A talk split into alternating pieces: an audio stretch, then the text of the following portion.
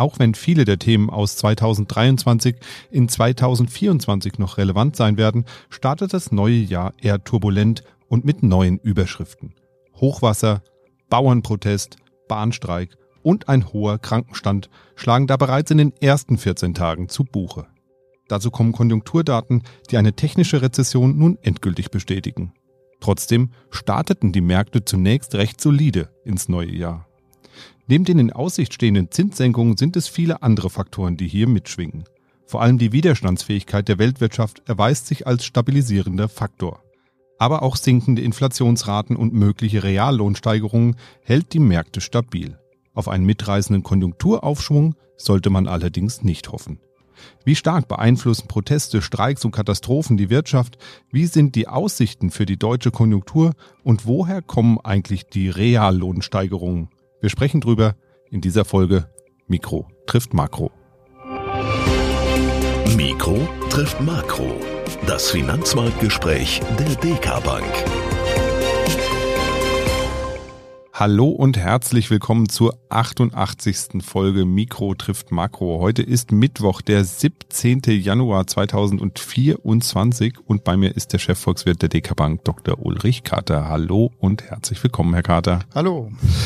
Ja, das neue Jahr beginnt ja reichlich turbulent in der Bundesrepublik Deutschland. Neben den Protesten der Landwirte und dem Streik bei der Bahn gab es in einigen Regionen Deutschland noch ein kräftiges Hochwasser. Heute gerade draußen können wir mal aktuell berichten, das äh, große Blitzeis, was angekündigt ist. Also da ist viel los. Das sind ja auch so Themen, die bestimmt in irgendeiner Form die Wirtschaft beeinflussen, oder? Ja, sie beeinflussen in jedem Fall das äh, tägliche Leben. Ich war auch unterwegs bei einigen Sparkassen in Norddeutschland, bin gerade noch unterm Regen sozusagen weg, äh, wieder zurück nach Frankfurt gekommen. Ja, auf Schiene und Straße funktioniert nix. Äh, Im Roten Meer ist für Handelsschiffe kein Durchkommen mehr. Die Hälfte der Belegschaft liegt mit Corona zu Hause. Ein bisschen zynisch könnte man ja eigentlich sagen, wo ist der Unterschied zu 23? also wir haben uns ja gewöhnt an diese Zustände. Naja, aber unzynisch, ja, diese Dinge haben Einfluss auf die Wirtschaftstätigkeit. Ähm, ganz konkret machen wir uns jetzt gerade Gedanken, ob wir das Wachstum jetzt für Deutschland im ersten Quartal deswegen um ja, ein Zehntel zurücknehmen müssen. Aber das sind eher wirklich kleinere Schlaglöcher äh, auf der Konjunkturstraße. Die Richtung der Konjunktur oder, oder gar das mehrjährige äh, Wachstum, das wird jetzt durch solche Einzelereignisse nicht beeinflusst gilt immer noch. Ähm, Streiks werden nachgearbeitet. Mit der Bahn fährt man dann halt ein anderes Mal, wenn es dann wieder geht. Und was bei schlechtem Wetter nicht gemacht werden kann, das wird eben nachgeholt dann irgendwann. Insofern ist das alles nerviger im täglichen Betrieb, würde ich sagen, als in der volkswirtschaftlichen Gesamtrechnung. Ja, die Märkte scheint das aber irgendwie nicht wirklich zu kümmern. Die starteten zumindest erstmal recht solide in das neue Jahr. Der DAX verharrte bisher eher in so einer Art, na, nennen wir es mal Seitwärtsbewegung. International läuft es da ein bisschen besser. Und das wird vor allem ja der sogenannten Resilienz der Weltwirtschaft zugeschrieben, die sich ja recht stabil zeigt. Ähm, wer trägt denn die Stabilität im Wesentlichen? Also welche Märkte sind es denn, die besonders viel zur Stabilität der Weltwirtschaft beitragen? Also naja, es läuft ja nun wirklich nirgendwo besonders gut in der Weltwirtschaft. Das kann man ja nicht sagen. Die europäische Wirtschaft macht jetzt in diesem Jahr ein müdes Wachstum von einem Prozent. Ähm, China ist weit hinter den Zielen zurück. Äh, fünf Prozent sind da eher eine Wunschvorstellung. Gerade in China bezweifeln wir auch die eine oder andere Zahl, die gegenwärtig gemeldet wird. Vielleicht sieht es sogar noch schlimmer aus. Der Hotspot aus dem letzten Jahr, USA, kühlt auch so ein bisschen aus. Ich glaube, die, die Standfestigkeit der Wirtschaft und ähm, Herr Husmann, fürs Wort Resilienz gibt's jetzt fünf äh, Euro ins Phrasenschwein zur Strafe. Dann gibt's aber auch fünf Euro fürs BIP. Ja, in der Tat. Wenn, man, wenn, wenn, wenn die schnell ausgegeben werden, dann äh, erscheinen sie im Konsum. Also diese Standfestigkeit, äh, das ist ja eher ein Begriff, der, der äh, versucht deutlich zu machen, ähm, dass es relativ gut gegangen ist. Also relativ äh, zu den ganzen Belastungen. Also Zinssteigerungen zum Beispiel sind ja enorme Stressphasen für die Wirtschaft äh, und auch für die Finanzmärkte. Und zurzeit ist es eben so, die Wirtschaft schwächelt zwar, hat sich aber eben nicht in die Knie zwingen lassen. Und das ist eben der Zustand, den wir 2023 festgestellt haben und der 2024 immer noch anhält. Dass wir wieder eine neue Phase eintreten, also so Aufschwung vielleicht, da würde ich dann eher so Richtung eher 2025, also das nächste Jahr denken. Äh, wir dürfen einfach nicht vergessen, dass sich die Weltwirtschaft immer noch von dieser Corona-Phase, von diesen Schwierigkeiten, von diesen wirklich Mega-Ereignissen, das ist wirklich ein Jahrhundertereignis in makroökonomischen äh, Dimensionen, dass die Weltwirtschaft sich immer noch von diesem Jahrhundertereignis Corona und den Spätfolgen, also der Inflation, immer noch erholen muss. Sie haben ja eben auch die Zinsen angesprochen. Viele Marktprofis haben ja ähm, auf relativ frühe Zinssenkungen der Notenbanken gesetzt. Dem wurde ja jetzt erneut, kann man sagen, eine Abfuhr erteilt, nicht nur in dem Protokoll Anfang des Jahres vom Dezember der FED, sondern auch in weiteren Äußerungen konnte man immer wieder ablesen, dass man erstmal schaut, wie läuft's weiter, bevor man Zinssenkungen überhaupt nochmal konkret in Aussicht stellt. Der US-Arbeitsmarkt, der ist noch recht stabil und auch auf Seiten der EZB scheint man die Phase der aktuellen Wirtschaftsentwicklung erstmal noch so ein bisschen länger auskosten zu wollen. So warnte zum Beispiel der EZB-Chef Volkswirt davor, dass eine zu frühe Zinssenkung der EZB das Risiko weiterer Inflationswellen und eine erneute Zinsanhebung mit sich bringen könnte. Ähm, Lane, so heißt der gute Mann, verwies unter anderem auf die Dienstleistungsinflation und die Sorgen vor hohen Lohnabschlüssen als Gründe dafür, mit den Zinssenkungen abzuwarten. Wann wird es denn endlich soweit sein und was sind die Rahmenbedingungen, um Zinssenkungen denn tatsächlich ins Auge zu fassen? Ja, die Notenbanker haben zurzeit alle Hände voll zu tun, um die Kapitalmärkte wieder einzufangen. Ich meine, das, was da von den Zentralbankern an die Adresse der Marktteilnehmer in den letzten Wochen äh, gegangen ist, das könnte man ja übersetzen, so ungefähr mit, ähm, ja, tickt ihr denn noch richtig, fünf Zinssenkungen für die FED in diesem Jahr einzupreisen, wo eben die Inflation in den USA immer noch in den Größenordnungen vier Prozent, drei Prozent liegen.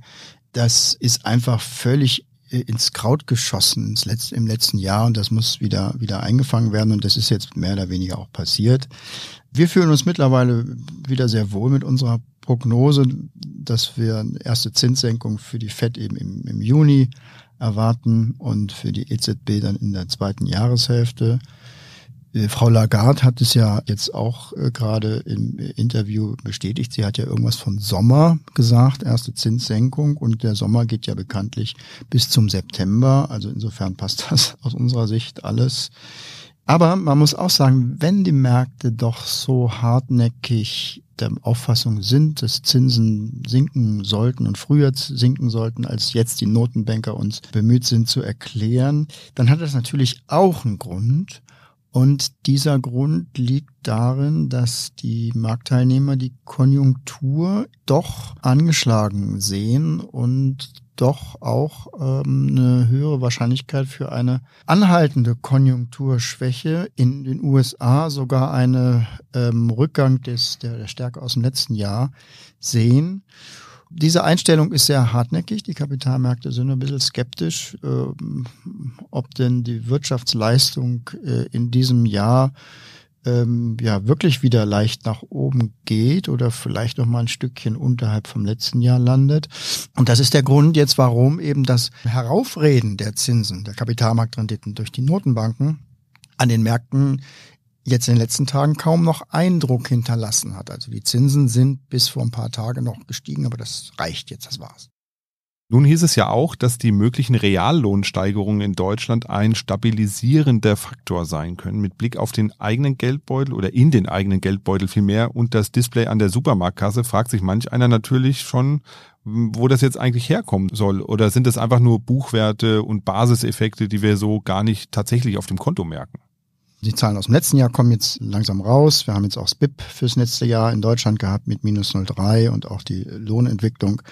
Und die Zahlen sind war so, dass die, die Tariflöhne im letzten Jahr um äh, gut fünfeinhalb Prozent gestiegen sind. Die Inflation war noch bei sechs Prozent. In diesem Jahr äh, ist damit zu rechnen, dass die Lohnsteigerungen etwa aufs gleiche, äh, aufs gleiche rausgehen, also auch über fünf Prozent. Die Inflation liegt aber nur noch bei zweieinhalb Prozent etwa. Das zeigt eben, die Löhne holen auf, ähm, auch in Begriffen von, von Kaufkraft, aber das braucht eben Zeit. Äh, und das wird auch das äh, nächste Jahr dann eben auch noch umfassen. Man kann ganz eindeutig sagen, angesichts eben auch dieser extremen Inflationswelle, dass Tariferhöhungen bisher, Staatshilfen bisher und auch Einmalzahlungen, der, der viele Einmalzahlungen der Unternehmen, schlichtweg deutlich dazu beigetragen hat, diesen Inflationsschock abzumildern. Ob es vollständig aufgegangen ist, das wahrscheinlich nicht, noch nicht. Die realen Löhne werden auch wieder steigen, auch wieder äh, über das Niveau von vor der Inflation steigen. Aber wie gesagt, das braucht ein bisschen Zeit dass sich eben alle fürchterlich benachteiligt fühlen und ähm, denken, dass sie jetzt sehr stark verarmt sind durch die äh, Inflation oder überhaupt durch andere Umstände. Das wohl immer so. Also wenn man nach der gefühlten Lohnentwicklung, das ist so ein bisschen wie bei der gefühlten Inflation geht, dann haben wir, haben wir ja eher noch das Konsumniveau der 60er Jahre. Langfristig geht's dann aber und das erkennt dann, glaube ich, auch äh, jeder an, dann doch allen immer etwas besser. Das ist eben äh, wieder das Phänomen, dass man diese abstrakten und allgemeinen Zahlen nicht auf sich selber anwenden kann. Das ist bei der Inflation genau das gleiche. Es ist ein Riesendurchschnitt über das ganze Land, über alle Menschen. Aber auch nochmal ein paar Zahlen. Der Konsum in Deutschland ist im vergangenen Jahr um ein Prozent gefallen, aber man muss sagen, nur um ein Prozent.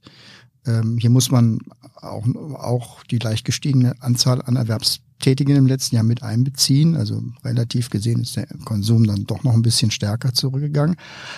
Aber angesichts dieser Mega-Inflation, wir hatten 15 Prozent in den letzten beiden Jahren, haben sich die Konsumgüterkäufe dann doch ganz gut gehalten, muss man sagen. Und da sieht man eben wieder, was für Mega-Wellen was für Megaproblemen die Wirtschaft eben in dieser Corona-Phase und der nachfolgenden Inflation ausgesetzt gewesen ist. Und nochmal, vor diesem Hintergrund hält sich das ganze Geschehen eben erstaunlich standfest. Ja, die Inflation ist ja auch eine der Sachen, die wir so geerbt haben aus dem Vorjahr und aus dem oder aus den beiden Vorjahren eigentlich kann man sagen. Und so haben wir auch noch einige andere Risiken und Unwägbarkeiten mitgenommen ins Kapitalmarktjahr 2024. Da zähle ich vor allem mal die geopolitischen Spannungen und militärischen Konflikte dazu.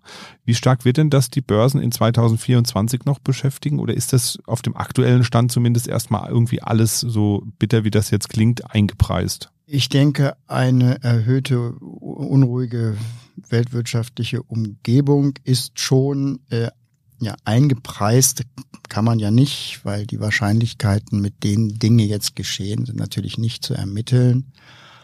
Aber wenn sie, sie gehen ein in unsere Stimmung, unsere Stimmung, die ja sehr skeptisch ist gegenüber der Wirtschaftsentwicklung und die auch die stabilen Börsenkurse gar nicht glauben möchte und ähm, eher damit rechnet, dass es nach unten geht. Also eine ausgeprägt skeptische Stimmung, schwierige äh, Einschätzung.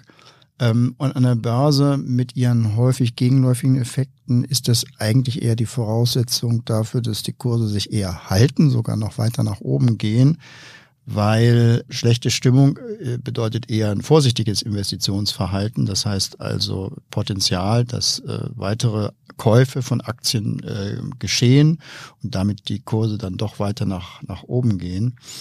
Generell, und vielleicht sollten wir das auch noch mal in einer ganzen Folge mal, mal uns anschauen, generell sind einfach aber auch die wirtschaftlichen Beeinträchtigungen eben nicht proportional zu den historischen und politischen Bedeutungen, die solche einzelnen regionalen Konflikte äh, eben haben für die Region, für die Menschen dort. Man hat den Eindruck, es funktioniert gar nichts mehr in der Weltwirtschaft, aber so ist das nicht. Beispiel ist der Gaza-Krieg, äh, der eben äh, für die Weltwirtschaft äh, Stand heute eben einen sehr geringen Auswirkungen hat. Trotzdem gibt es natürlich Megaszenarien, die wir uns vorstellen können, die die weltweiten Wirtschaftskreisläufe empfindlich treffen können. Dazu gehört eben beispielsweise eben ein Krieg rund um Taiwan oder wahrscheinlich wird es eher eine Blockade sein, jedenfalls der Abbruch der, der Beziehungen, Wirtschaftsbeziehungen zu, zu Asien, zu China, von einem solchen Schock zu erholen. Das würde zwei bis drei Jahre dauern. Das wäre wieder so ein Mega-Ereignis. Aber wie gesagt, das ist im Einzelnen zu, ähm, einzuschätzen äh, und ja, viel von dem, was uns bewegt und was uns so bisschen äh, teilweise ängstigt, ist eben in Form dieser schlechten Stimmung schon in den Kursen drin und mm, bedingt eben auch, dass wir zum Beispiel in Europa ja auch eine sehr niedrige Bewertung haben. Ja, weitere Ereignisse, die jetzt so anstehen, also wenn wir schon bei dem Thema äh, Ereignisse sind, äh, sind ja auch Wahlen, die in 2024 im Haus stehen. Einmal natürlich in den USA, da hat jetzt der sogenannte Caucus begonnen in Iowa, das sind die Vorwahlen, da wird jetzt ausgewählt, wer wird denn ja, Kandidat für die Republikaner beispielsweise. Und so wie es im Moment aussieht, scheinen wir eine Wiederholung des Wahlkampfs von vor vier Jahren zu sehen. Also Trump gegen Biden erstmal. So zumindest die aktuelle Einschätzung. Und auch in Deutschland gibt es ja Wahlen dieses Jahr. Keine Bundestagswahl, aber ganz viele Landtagswahlen, regionale Wahlen. Und auch sonst auf der Welt, habe ich jetzt gelesen, scheint es eine unglaublich hohe Anzahl von Wahlen zu geben in diesem Jahr, die sich irgendwie ähm, jetzt so bündeln. Ähm, wie stark ist denn die politische Sprengkraft von Wahlen ähm, auf die Börsen, auf die Wirtschaft? Gilt da auch weiterhin? Und das ist vielleicht mal endlich eine Börsenweisheit, wo Sie einen Haken dran machen. Politische Börsen haben kurze Beine. Ja, meistens. Es ist so, wir haben ein super mega Wahljahr, ein Drittel bis die Hälfte der, der wahlberechtigten Bevölkerung ähm, der Welt äh, geht dieses Jahr zu den Wahlurnen. Wobei die Qualität der Wahlen äh, in vielen Ländern sehr, sehr unterschiedlich ist. Ähm, teilweise kann man sagen, da sind Wahlen oder was äh, einige Länder für Wahlen halten oder äh, einfach auch nur darstellen wollen. Es gibt sehr viel, sehr abgestufte Formen von Demokratie und politischer Lenkung in, in den Ländern. Aber ähm, der Einfluss auf die Finanzmärkte ist in den großen Ländern, die wichtig sind, eben meistens, ja, teilweise schon heftig, aber eben kurz. Und das würde unserer Meinung nach äh, für die meisten Ausgänge der Wahl in den USA auch gelten. Es ist nicht so, dass das äh, wir Befürchtungen haben, die Wirtschaft wird zusammenbrechen, weil Trump es jetzt nochmal machen würde. Es erhöht vielleicht die, die Gefahr außenpolitischer Konflikte, das kann sein, aber das ist viel zu unkonkret für die, für die Märkte, um das dann dauerhaft mit einem Kursabschlag zu äh, quittieren. Im Gegenteil, sein Wirtschaftsprogramm ist in der ersten Legislaturzeit freundlich gewesen für die Unternehmen und das ist auch weiterhin sein Kurs und äh, deswegen könnte es gut sein, dass die Börsen sogar äh, mit einem Aufschlag reagieren, wenn Trump äh, gewählt wird. Das ist sehr, sehr schwierig zu sagen.